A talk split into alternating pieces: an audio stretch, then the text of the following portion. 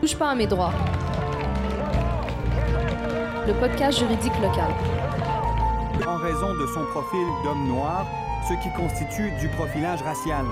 Il se pose la question à savoir si c'était un homme blanc qui était dans la même situation, est-ce que le traitement aurait été le même? Touche pas à mes droits. Le podcast juridique local. On y parle de quoi? De profilage racial. N'attends pas, informe-toi. On est là pour ça. Bonjour à tous et à toutes et bienvenue au podcast juridique Touche pas à mes droits qui traite à chaque deux semaines des questions de profilage racial. Euh, Aujourd'hui, on a la chance de recevoir des personnes incroyables qui travaillent sur la chaire de recherche sur l'intelligence artificielle de l'Université d'Ottawa, euh, qui en fait est une chaire de recherche qui est également en collaboration avec la clinique juridique euh, de Saint-Michel. Donc, euh, bienvenue à la professeure Céline Castérenard, professeure Éléonore Fournier-Ton, euh, Édine Grandpierre et Béatrice Allard. Donc, bienvenue à vous toutes. Euh, merci d'avoir accepté l'invitation. Euh, Est-ce que vous aimeriez brièvement vous présenter, un peu présenter votre rôle au sein de la chaire de recherche? Oui, bonjour à toutes et tous. Euh, merci beaucoup Lina pour euh, l'introduction. Donc, euh, je suis Céline Casté-Renard, professeure de droit à la faculté de droit civil de l'Université d'Ottawa et titulaire de la chaire de recherche sur l'IA responsable à l'échelle mondiale.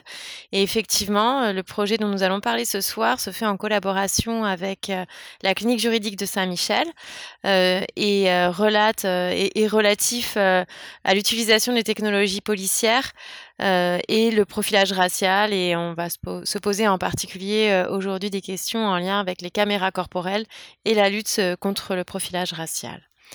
Donc, il me fait plaisir d'être accompagnée ce soir par toutes les chercheuses, des formidables chercheuses qui sont dans, ce projet. Je vais, je vais leur laisser quelques minutes pour se présenter elles-mêmes. Merci Céline, donc je peux y aller. Je m'appelle Éléonore Fournier-Tooms et puis euh, je suis scientifique des données. Donc ça veut dire que euh, euh, ma formation est vraiment en analyse prédictive et en sciences informatiques pour mieux comprendre les technologies. Donc mon rôle sur cette chaire, c'est vraiment en tant que c'est un rôle rôle technologique de vraiment appuyer la recherche sur la compréhension plus en profondeur des données et des technologies. Et puis, euh, donc, ça fait deux ans que je travaille sur cette chaire avec Céline. euh, et puis, c'est un grand plaisir aussi d'être rejoint avec nos deux euh, assistantes de recherche. Oui, euh, donc moi je suis une des deux assistantes de recherche. Je m'appelle Allard, je suis en troisième année à l'Université d'Ottawa, puis j'ai joint la chaire de recherche cette année. Puis je suis vraiment contente de travailler sur ce projet-là. J'étais au secondaire à l'école Joseph-François Perrault, donc le quartier Saint-Michel est aussi proche à mon cœur. Donc euh, j- j'étais vraiment contente de pouvoir faire partie de, ce projet-là. Donc, euh, c'est ça, bonsoir tout le monde. Euh, moi, je m'appelle Edine Grandpierre. Je suis la deuxième assistante euh, de recherche euh, dans ce projet. Donc, je suis une étudiante de quatrième année à l'Université d'Ottawa en droit civil et en développement international et mondialisation. Ça va faire maintenant un an et deux mois à peu près que je fais partie euh, du projet. Puis, je suis super euh, enthousiaste à l'idée qu'on a pu, euh, en fait, concilier et concrétiser ce partenariat avec la clinique juridique de Saint-Michel, à laquelle je suis aussi bénévole depuis maintenant, depuis les tout débuts, en fait, de la clinique juridique. Donc, voilà. Puis, j'espère que vous allez aimer, en fait, la discussion de ce soir.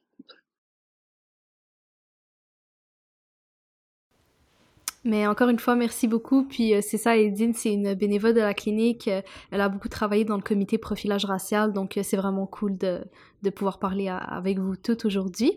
Donc c'est ça, comme, comme ça a été dit un petit peu, aujourd'hui on va parler d'un sujet qui est très très intéressant et qui est d'actualité.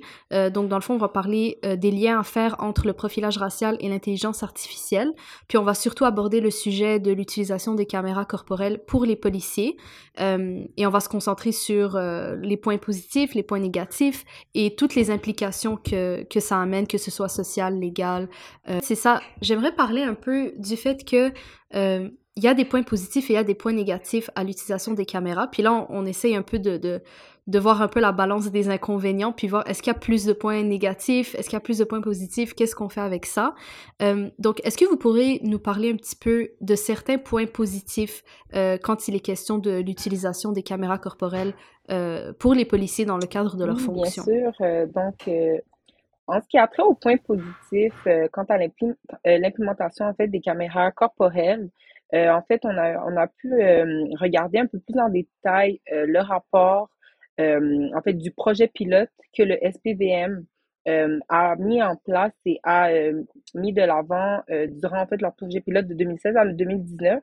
Et certains des points en fait qui étaient mis de l'avant étaient notamment que de mettre en place des caméras corporelles entre les mains des policiers allait permettre en fait au public de mieux comprendre la complexité du travail d'un policier.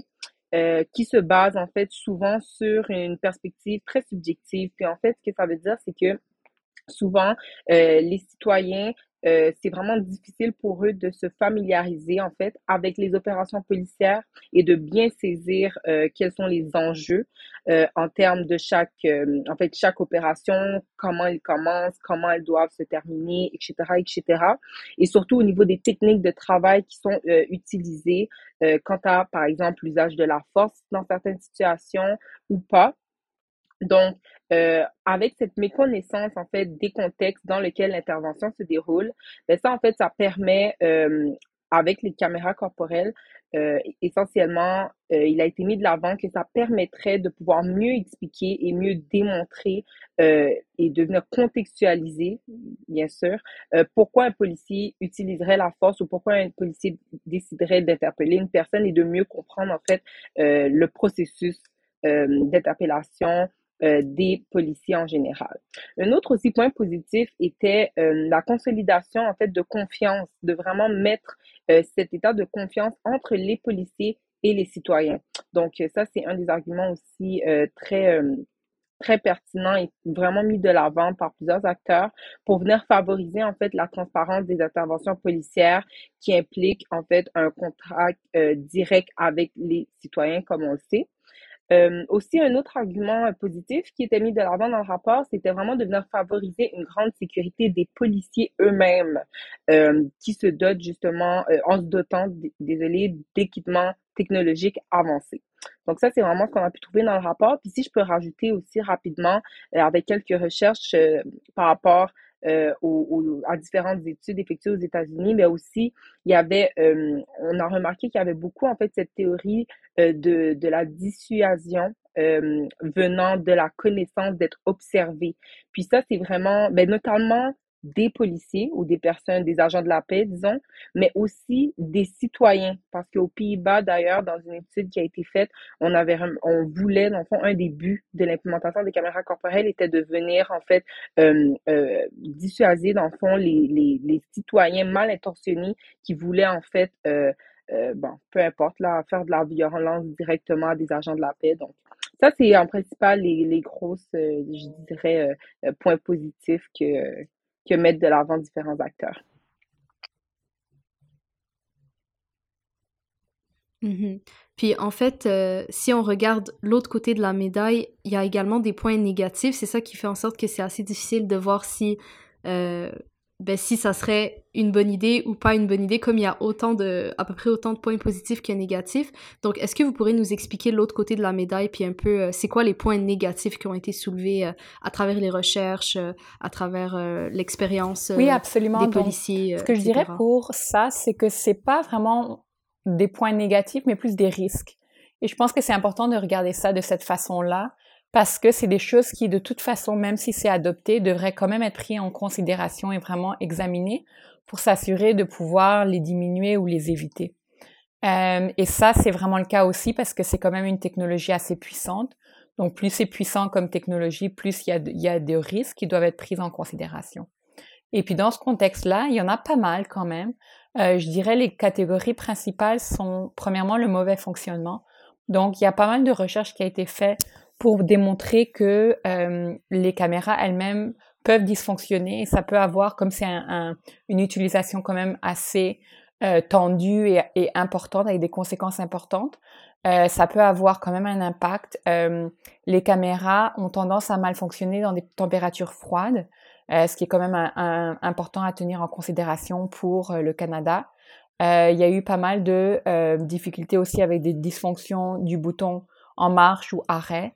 Euh, donc, euh, ça a un impact sur est-ce que la vidéo est bien enregistrée ou pas. Euh, et puis parfois des problèmes de batterie, des problèmes de luminosité. ensuite, il y a une catégorie de risque, c'est la, la, perspective. Donc, la vidéo est prise par l'agent de police. L'angle ou la direction de la vidéo peut, peut être mauvaise. Par exemple, il peut tourner sa tête, mais c'est une caméra attachée à son corps et son corps est dans une autre direction. Euh, la, perspective ou la distance, la vitesse d'approche peut être mal perçue par la caméra. Euh, et puis la caméra peut aussi être bloquée par les mains, particulièrement si euh, le policier lève ses mains. Donc dans une situation vraiment très conflictuelle, ça, ça peut arriver, et ça arrive, que l'agent de police bloque complètement la vidéo. ensuite, certaines recherches, donc ça a été mis en œuvre beaucoup aux États-Unis, et certaines euh, recherches montrent que, en fait, plutôt que de diminuer les tensions avec les agents de police, ça peut augmenter les, tensions et des deux parties. Donc, euh, on a remarqué que ça peut en fait euh, créer des réactions excessives de la part des policiers. Donc, sachant qu'ils sont enregistrés, ils peuvent eux-mêmes augmenter leur tension et puis réagir d'une façon dont possiblement ils ne feraient pas sans la caméra. Euh, et aussi, euh, ça peut augmenter les cas d'agression envers les policiers. Donc, si on filme des gens, par exemple, s'ils ont bu de l'alcool ou s'ils ont consommé de la drogue, et ils veulent pas être filmés, la tension peut être beaucoup plus élevée s'ils savent euh, qu'ils sont filmés. Et puis finalement, il y, a y a pas mal de risques en termes de cybersécurité. Donc si on prend en compte que beaucoup, beaucoup de données vont être collectées par ces caméras, et non seulement des données d'une personne qui est, qui est appréhendée par la police, mais de toutes sortes de personnes qui se promènent dans la rue, qui sont là autour, qui, qui passent dans l'angle de vue de la caméra. Est-ce qu'il y a un plan euh, à travers le Canada ou même juste à Montréal pour gérer ces données-là? C'est vraiment, ça va être beaucoup de volume. Est-ce qu'on peut protéger ces données-là pour s'assurer qu'il n'y a pas de vol de données? Est-ce qu'elles vont être stockées d'une façon sécure? Est-ce que les policiers peuvent prendre les vidéos puis les publier? euh, sans, sans euh, euh, l'accord des, des, personnes impliquées. Donc, c'est toutes sortes de risques qui sont pas vraiment pris en compte en ce moment dans le développement de ces technologies-là par les, par les politiciens.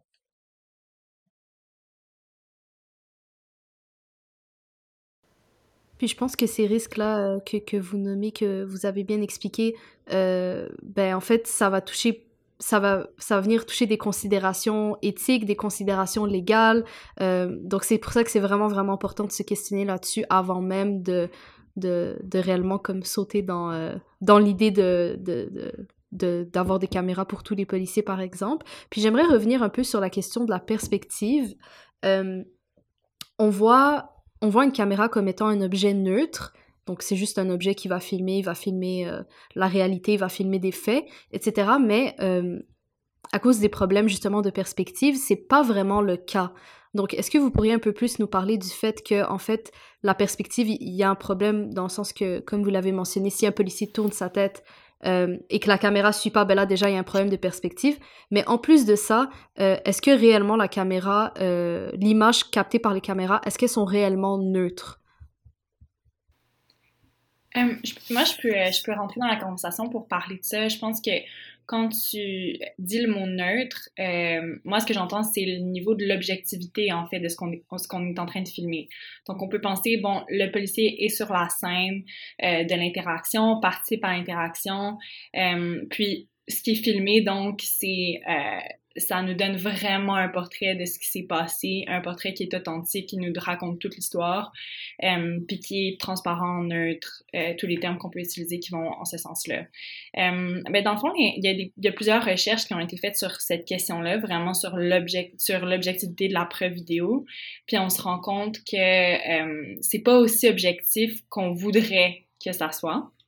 Il y a déjà en 2009 un procès euh, qui s'est déroulé en, en Cour suprême aux États-Unis, euh, qui venait d'un circuit inférieur où les juges avaient évalué une preuve vidéo d'une poursuite policière entre un, moto un motocycliste et un policier euh, qui s'était vraiment mal fini parce que le motocycliste était rendu maintenant quadraplégique.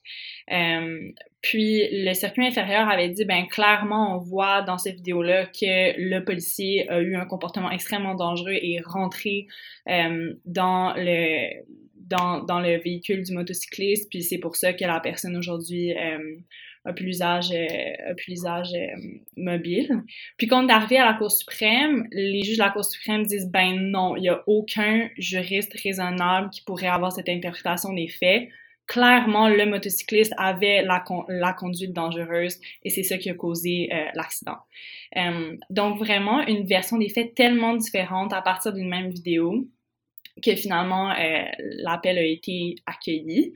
Euh, puis un, des risques avec ça, c'est que quand on, on, regarde une vidéo puis qu'on on utilise nos sens pour l'interpréter, on est tellement convaincu de l'objectivité de notre propre interprétation qu'on se dit ben tout le monde va regarder la vidéo de la même façon que moi je la vois. Euh, donc, non seulement la preuve n'est pas tellement objective, mais nous-mêmes, on, subit ce biais-là de pas se dire, moi, c'est ça que je vois, mais tu sais, en même temps, c'est subjectif. Non, on se dit, c'est ça que je vois, puis c'est évident que tout le monde va le voir de la même façon que moi. Euh, puis, euh, donc, même des juges extrêmement savants et expérimentés de la Cour d'appel c'est pas exactement comme ça que ça se passe aux États-Unis, mais mettons qu'on prend un, framework canadien de la Cour d'appel et de la Cour suprême n'avait pas la même interprétation factuelle d'une même vidéo. Euh, ensuite, il y a aussi le fait que des fois, c'est pas juste la même vidéo, mais c'est le fait que différentes vidéos peuvent nous apporter différentes perspectives. Donc, il y a eu aussi une autre arrestation aux États-Unis où, au début du procès, on avait juste accès euh, à la vidéo du policier. Mais une fois qu'on a aussi eu accès à des caméras euh, de style CCTV dans le stationnement, puis qu'on voyait de haut ce qui s'était passé, on voyait très bien que la personne n'avait pas opposé euh, de résistance, qu'elle avait, puis que donc l'usage de la force des policiers était euh, complètement disproportionné. Mais on n'aurait pas pu être capable de dire ça avec la perspective de la caméra qui bouge, puis on n'a pas, on voit pas nécessairement si la personne reste immobile, puis euh, vraiment se, se, se, laisse, laisse les policiers faire ce qu'ils veulent faire. donc, il y a, y a encore là plusieurs plusieurs façons dont la preuve vidéo peut se révéler pas aussi objective qu'on voudrait euh, qu'elle le soit.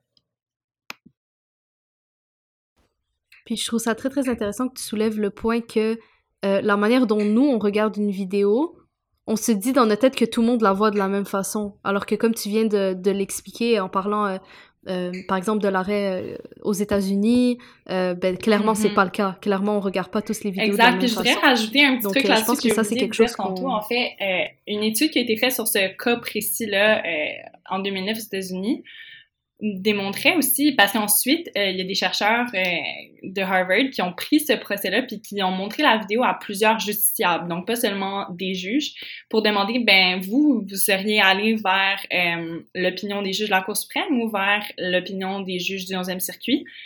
Et puis les réponses ont été extrêmement variées, puis ils étaient capables de catégoriser un peu les réactions des gens par rapport à des facteurs comme leurs revenus, euh, leurs opinions politiques, euh, leur groupe ethnique. Donc, les personnes qui étaient afro-américaines, à faible revenu, qui s'identifiaient comme démocrates, avaient beaucoup plus tendance à dire clairement c'est la faute du policier. Euh, donc, on voit qu'il y a même une politisation de la preuve ici, puis euh, que donc on se dit on est tellement objectif, mais ça peut venir de nos expériences vécues avec pour qu'on regarde ces vidéos-là. Mhm. Oui, puis, puis ça, ça mène à parler aussi de, de, des tensions un peu que ça peut causer euh, ce genre de caméra. Donc, on, on a dit au début que les caméras, ça pourrait favoriser une plus grande sécurité des policiers en cas de danger, ça pourrait consolider le lien de confiance. Euh, euh, mais professeur Eleanor, elle, elle, a très bien mentionné que ça peut aussi augmenter les tensions. Euh, donc, non seulement ça pourrait augmenter les tensions, mais est-ce que vous pensez que l'utilisation des caméras, ça pourrait même mener à une, une sorte d'autocensure, donc à, euh, de la part des policiers, donc à une, à une euh, différence d'agissement, euh, comme, comme ils sont courants d'être filmés, est-ce que ça pourrait faire en sorte qu'ils agissent soit d'une manière, une meilleure façon, soit de manière, de manière au contraire ça, je pense que c'est vraiment difficile de dire parce que ça dépend peut-être des agents de police. comme on a vu, on, on peut avoir vraiment l'attente que les agents de police vont diminuer en fait leur agressivité s'ils sont filmés. Je pense que beaucoup de gens ont cette attente-là. Euh, mais d'après les recherches euh, et les pilotes qui ont été faits euh, à travers les États-Unis et le Canada, c'est pas nécessairement le cas. et puis d'ailleurs, on a vu que dans certaines situations, ils augmentaient l'agressivité. Généralement, on voit qu'il n'y a pas de changement en fait dans leur comportement. Donc une fois qu'ils s'habituent à être filmés tout le temps, ils agissent plus ou moins de la même façon. Euh, mais euh, c'est sûr que c'est difficile de savoir exactement pour chaque policier s'il va avoir un impact ou pas, ou dans certaines situations. Euh, c'est définitivement à voir, mais c'est pas quelque chose qui est automatique que les policiers vont être plus moins agressifs s'ils sont filmés. Je rajouterais à ça aussi, mm-hmm. si je peux me permettre, que ça va dépendre. Une des variantes qui peut avoir un impact sur est-ce que euh, la présence des caméras va faire réduire les violences policières, c'est c'est quoi les politiques d'activation? Donc si oui, on a des caméras corporelles, mais les policiers ont la mm-hmm. discrétion de l'allumer, ils vont clairement pas l'allumer dans les moments où la preuve vidéo serait le plus bénéfique. Mais si on a une euh, caméra corporelle mm-hmm. qui est euh, qui enregistre en continu, les résultats sont un peu meilleurs. Mmh ouais. Ça, c'est vrai que à ce niveau-là, si, si chaque district, chaque euh, département de police a des, on va dire, a des, euh, euh, des règlements différents par rapport à ça, ben c'est sûr que ça va donner des résultats très différents. Puis, puis justement, vous avez mentionné que l'utilisation des caméras, ça va pas nécessairement changer le comportement des policiers. C'est un peu... on peut pas vraiment dire que ça le changerait tout le temps ou que ça changerait pas. mais justement, il y a de plus en plus d'études euh, dites neutres euh, qui commencent à s'accumuler concernant les caméras euh, portatives. Donc, au Canada, par exemple, les services de police d'Edmonton en 2015 ont mené un projet pilote, les services de police de Toronto en 2016 et le service de police de Montréal en 2019. et en fait, les trois n'ont pas observé vraiment de changement radical lors de leur projet pilote. donc, est-ce que vous auriez des commentaires par rapport à ces résultats-là qui nous disent en fait que l'utilisation des caméras corporelles n'a pas n'a pas vraiment euh, donné de les résultats escomptés ou en fait c'est comme neutre un ben, peu en fait ça dépend vraiment ça change pas grand chose en fait. et puis ça c'est vraiment une chose qui est super importante dans ce cas-là c'est que c'est présenté comme façon de diminuer euh, les tensions raciales et le profilage racial. Et euh, quand on essaye de consulter la population pour voir s'ils sont d'accord ou pas euh, d'avoir les, les, caméras portatives. On demande pas particulièrement à des populations qui sont touchées par, directement par le profilage racial. On demande un peu à tout le monde et tenir en compte que euh, la majorité des populations, par exemple à Montréal, ne vont avoir aucune interaction avec la police euh, au cours de l'année. Donc, ils sont pas vraiment touchés. Donc, si le policier porte une, une caméra ou pas, c'est pas vraiment important pour eux. Donc, si on leur dit ah ça va diminuer les tensions, s'ils sont pas touchés par ça, ils auraient tendance à, à être plutôt d'accord. Donc après ça, euh, est-ce que euh, les populations donc qui vont sont touchées sont vraiment consultées? Et après ça, est-ce qu'il y a un bon suivi de l'impact sur ces populations-là au courant du pilote?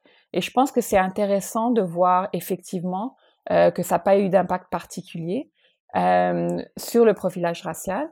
Mais en même temps, euh, c'est, je pense que la question n'est pas très bien cadrée euh, dans le contexte de ces pilotes parce que euh, que ce soit dans la mise en œuvre ou euh, au courant du, de, ou même dans les consultations avant, euh, on pose pas vraiment les, les questions, on n'a pas vraiment de façon de, d'ajuster un peu les programmes euh, pour s'assurer que ça a un impact positif sur les populations qui sont visées par ça. Donc, il y a comme un, effet de disconnect. C'est, entre euh, ce qu'on dit, ce que les politiciens disent, que c'est ça va diminuer le profilage racial, ça va améliorer euh, les, tensions avec la police des, populations euh, racisées, et la mise en œuvre qui est euh, bon, tous les policiers vont le mettre, et puis ça va être pareil, l'impact va être pareil pour tout le monde, ce qui est vraiment pas le cas.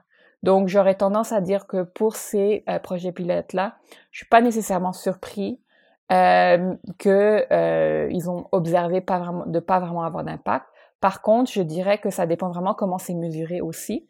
Euh, et que j'ai tendance à penser que peut-être qu'on n'a même pas du tout mesuré euh, l'impact réel sur les populations qui aurait pu être même négatif. Mhm, oui, je pense que c'est ça, c'est d'avoir un cadre qui est précis, qui est clair, euh, justement pour éviter toutes toutes ces genres de, problèmes-là. Puis justement, vous, vous parliez un petit peu de des problèmes que ça, causerait en, termes de preuves, mais justement, ça cause aussi ça soulève aussi euh, le sujet de l'accès à la justice. Donc, on se demande, OK, on, on, a des enregistrements, on a des vidéos, mais est-ce que l'obtention de ces enregistrements, comment ça va fonctionner? Euh, est-ce que ça va être plus difficile pour les justiciables d'obtenir ces preuves-là? Est-ce que les procédures d'obtention vont être, euh, ça va être long? Est-ce que ça va, ça va requérir des longues négociations avec les autorités? Est-ce que les autorités, eux, auront une plus grande accessibilité à, à cette preuve-là? Euh, donc, est-ce que, est que vous pouvez nous parler un peu des, des, complications que ça amènerait au niveau des procédures civiles ou pénales d'obtenir ce type de preuves? Puis est-ce que euh, en termes de preuves, justement, ça perpétue pas un certain déséquilibre de pouvoir, comme euh, le justiciable aura, aura peut-être pas accès, euh, et peut-être que les forces de l'ordre, eux, auront facilement accès oui, ben, à tous les enregistrements. C'est vraiment intéressante et cruciale. Tu as dit juste avant, comme il faut qu'on ait un cadre précis et clair. Ça, c'est un des enjeux juridiques qui demande vraiment à ce qu'on se penche sur le sujet avant d'avoir des caméras corporelles. donc, tu as mentionné civil au pénal, en effet, il y a différents groupes de personnes qui pourraient vouloir avoir accès à euh, des enregistrements par caméra corporelle. Donc, moi, dans ma compréhension, je divise ces gens-là en trois groupes. Premier groupe, des accusés ou criminels. Deuxième groupe, euh, des civils qui ont été en interaction avec la police, euh, qui n'ont pas mené à des accusations criminelles de leur côté, mais eux voudraient porter plainte soit au civil en dommages intérêts ou encore à la Commission des droits de la personne et des droits de la jeunesse. Euh, puis finalement, le troisième groupe, le grand public. Euh, la clinique pourrait vouloir avoir accès à une large banque de, une large banque de données d'interaction policière pour faire certain, un certain projet de recherche ou encore des journalistes pourraient vouloir avoir accès à une interaction policière où ils, a, ont aucun rapport puis ils n'étaient pas là. Donc, ces groupes vont faire face à certains obstacles similaires, puis des fois des obstacles tout à fait différents. Donc, je dirais que le premier problème euh, qui peut survenir, c'est le problème de la rétention de la preuve. Euh, Céline en a parlé euh, il y a quelques minutes. Elle a dit c'est un enjeu de vie privée si on, garde la preuve trop longtemps. Mais en même temps, si on la garde pas assez longtemps, est-ce que ça peut aussi venir euh, poser un obstacle pour l'accès à la preuve? Donc, si un, policier a une interaction avec le civil, le civil veut porter plainte, veut avoir accès au footage de cette interaction-là, mais la preuve est déjà détruite. Là, on vient encore une fois de venir compromettre un de nos objectifs qui était la transparence puis la responsabilité. Euh, puis ça, c'est un problème qui, qui, va survenir des fois parce que dans plusieurs juridictions ou ben États américains, on a délégué la tâche de développer les politiques qui encadrent l'utilisation des caméras corporelles directement au service de police.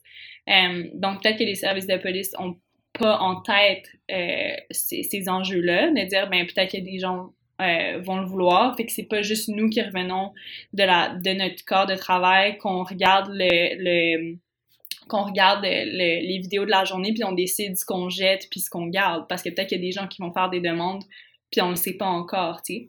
Euh, donc, la question de qui va développer les politiques de rétention, puis combien de temps ces rétentions-là vont être faites. Donc, le premier problème, c'est qu'on peut avoir aucune politique de rétention, puis que les services de police n'ont aucune obligation de garder euh, la preuve pendant un certain temps. Aux États-Unis, il y a un standard assez dangereux qui s'est créé là-dessus. Euh, c'est le standard qui est venu de, de l'arrêt Youngblood versus Arizona, qui a dit que lorsque la police détruit en entier ou partiellement de la preuve que quelqu'un aurait voulu recevoir euh, parce que ça les concernait. Euh, il faut que cette personne-là prouve la mauvaise foi du service de police pour que ça amène à un abandon des charges. Mais c'est un, un, un fardeau de preuve qui est extrêmement élevé pour le justiciable. Puis les États qui n'ont pas adopté ce standard-là euh, vont dire, OK, ben si on n'a pas cette preuve-là, on va, on va dire au mm-hmm. jury de qu'il y a une preuve manquante puis qu'ils peuvent assumer que ça aurait été favorable pour euh, le justiciable mais on s'amène pas à un abandon de charge. donc ça, ça peut être vraiment problématique. Ensuite, on peut avoir des, politiques qui sont insuffisantes. Par exemple, Albuquerque, euh, ils avaient une politique de rétention euh, qui spécifiait que les policiers pouvaient effacer les vidéos qu'ils voulaient à la fin de leur corps de travail, puis qu'ils gardaient le reste. Fait que là, ça, ça donne vraiment un pouvoir aux policiers de carrément manipuler de la preuve. Fait que, OK, on a une politique de rétention, mais est-ce que vraiment elle, elle permet aux justiciables d'avoir accès à la preuve? Non. Mm-hmm. Finalement, euh, pour le grand public, il y a beaucoup d'États américains qui disent tout ce qui est caméra corporelle, ça fait pas partie d'une demande d'accès à l'information, qui est le principal canal de l'accès à l'information euh, dans, dans, dans, nos systèmes juridiques. Donc, si on décide que on peut pas y avoir accès de cette façon-là, euh, ça peut être compliqué pour, euh, pour euh, des cliniques juridiques comme la clinique juridique Saint-Michel ou des médias d'avoir accès, ou encore des chaires de recherche, d'avoir accès à, à, des captations qui les concernent pas. Puis finalement, pour les accusés, euh, dans le système criminel, là, évidemment, je peux seulement parler des États-Unis parce que c'est là qu'on a des données, parce que les, les, caméras corporelles sont implantées depuis longtemps. Euh, il, y a différents obstacles. Donc, généralement, quand la preuve est vraiment disculpatoire ou inculpatoire, c'est admis euh, en droit constitutionnel américain que l'accusé y a droit.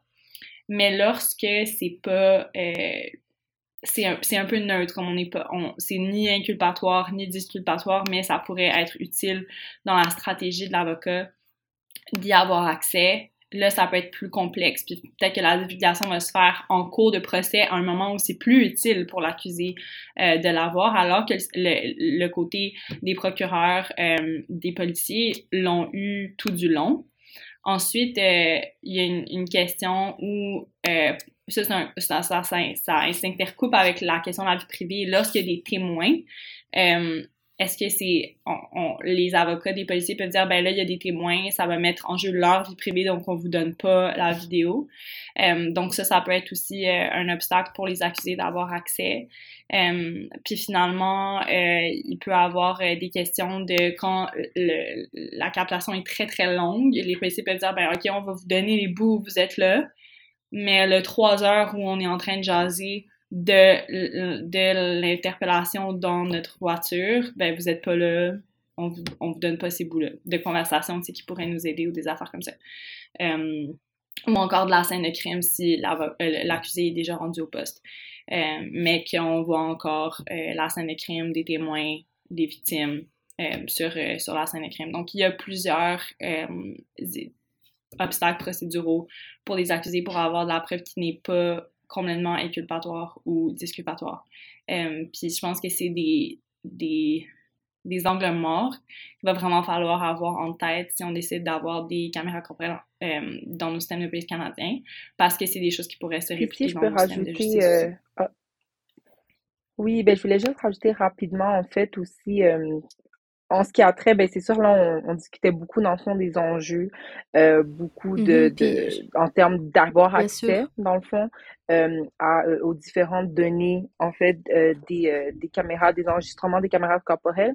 Mais ce que je voulais dire aussi, c'est qu'il y a certaines études aussi aux États-Unis qui sont venues mettre de l'avant, en fait, l'enjeu des troisièmes parties, on peut les appeler comme ça, disons, qui sont des parties privées qui veulent avoir accès, en fait, à ces données-là en achetant directement, dans le fond, ces données euh, des mains des policiers. Puis là, on peut vraiment faire l'intersection avec l'enjeu de la vie privée et euh, du pourquoi certaines parties gouvernementales ou euh, des parties, en fait, en fait, l'intersection, où est-ce qu'elle est vraiment pertinente, c'est aussi avec l'augmentation des différentes technologies telles que, par exemple, la reconnaissance faciale qui monte beaucoup. Donc, c'est sûr que des parties, dans le fond, qui travaillent ou qui font vraiment leur argent avec des données biométriques de la sorte vont vouloir en fait acheter certaines en fait enregistrements en fait pris par les caméras corporelles. Fait qu'on peut aussi se poser la question sur euh, le fait que ce soit les policiers dans le fond qui détiennent ces enregistrements là ces données là ben est-ce que aussi euh, ça peut être mis entre les mains euh, de d'autres parties et venir causer un autre enjeu au niveau euh, de la vie privée. Donc, je voulais juste euh, apporter le point aussi que c'est un enjeu qui, est beaucoup en fait discuté aux États-Unis et qui peut venir en fait détruire puis vraiment se mettre en relation avec les enjeux discriminatoires, discriminaux, social et de racisme aussi dans nos différentes sociétés. Donc, c'est aussi quelque chose à, à prendre en compte.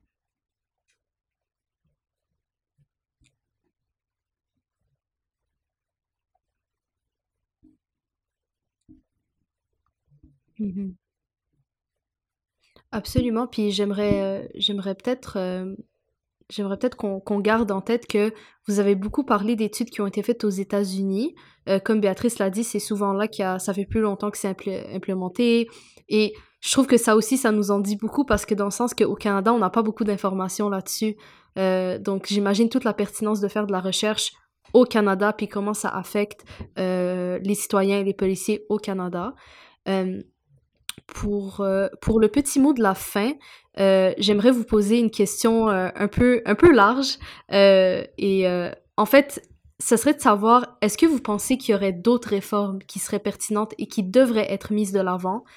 Avant ben, ben, de vraiment mettre de l'avant l'utilisation des caméras corporelles? Est-ce qu'il y aurait d'autres étapes à franchir avant de se lancer dans, dans, les caméras corporelles? Plus spécifiquement, caméras corporelles pour tenter en guillemets, de réduire euh, les, euh, dans le fond, le profilage racial ou en fait de l'éradiquer. Il faut qu'on fasse un peu attention parce que euh, la lutte en fait contre le profilage racial euh, découle, disons, euh, déjà à la base d'enjeux sociaux structuraux, d'enjeux systématiques surtout, et euh, de vraiment, vraiment se concentrer sur ces, dans le fond euh, perspective-là très sociale, très structurelle et de se demander essentiellement est-ce que vraiment les technologies, dans le fond, les technologies vues comme on en a discuté comme neutres, viendraient vraiment euh, diminuer ou même éradiquer le profilage racial, le racisme, la discrimination. Puis ça, dans le fond, c'est la question à vraiment se demander. Donc, euh, moi, ça, ce serait une des, des, des réformes, à, je dirais, qui, qui pourrait être mise en, en place avant les caméras corporelles, c'est de, si le but vraiment est de lutter contre le profilage racial, c'est sûr que comme de se concentrer sur les enjeux sociaux, les enjeux structuraux et les enjeux systématiques avant de penser en fait à euh, implémenter des euh, matériaux technologiques. Puis sinon, euh, si tu me permets peut-être de, de comme un peu, disons, rephraser un peu ta, ta question, euh, ce que je dirais, c'est que euh, une des bonnes questions qu'on pourrait se demander, c'est quelles seraient euh, les recommandations par rapport à l'implémentation des caméras corporelles. Donc, ce que je veux dire par là, c'est que OK, les caméras corporelles ont un bon, un bon vouloir, disons, pourraient potentiellement diminuer certains enjeux de profilage racial, mais avec tout ce qu'on a discuté aujourd'hui, je pense qu'il va falloir que notre système juridique canadien prenne le temps de vraiment mettre en place des politiques euh, qui sont adaptées à notre système judiciaire, mais bien sûr qui en pratique fonctionne, mais aussi euh, euh, pas juste, justement pas juste au niveau théorique, mais qui fonctionne aussi en pratique et que ce soit euh, non seulement les policiers qui utilisent les caméras, mais aussi les, les toutes les parties en fait, toutes les parties qui ont un intérêt envers ces caméras corporelles là puissent avoir des obligations et des devoirs par rapport en fait à ces différentes euh, aux différents enjeux en fait qui entourent euh, l'utilisation de caméras corporelles par euh, des agents de la paix. Donc ça ce serait comme en, en général c'est sur la question à vraiment se poser, de faire des recherches comme aux États-Unis, c'est vraiment beaucoup documenté. Donc, nous aussi, de pas juste précipiter, de vouloir mettre des caméras corporelles sans penser aux enjeux juridiques, sans penser aux euh, enjeux au niveau de la rétention de la preuve, sans penser euh, à tous ces enjeux, notamment au niveau de la vie privée. Donc, euh, moi, c'est ça pour, pour la question.